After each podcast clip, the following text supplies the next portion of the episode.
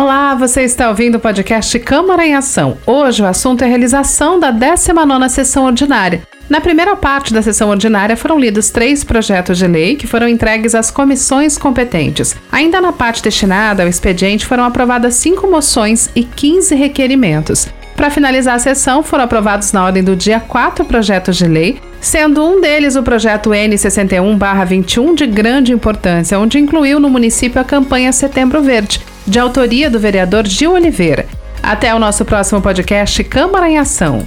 Como vocês já sabem, as nossas sessões ordinárias acontecem às terças-feiras, sempre a partir das 19 horas e 30 minutos, e podem ser acompanhadas ao vivo pelo site da Câmara Municipal, em nossas redes sociais, Facebook e YouTube, e pelas ondas da rádio Caraguá FM, nos 89.5 MHz.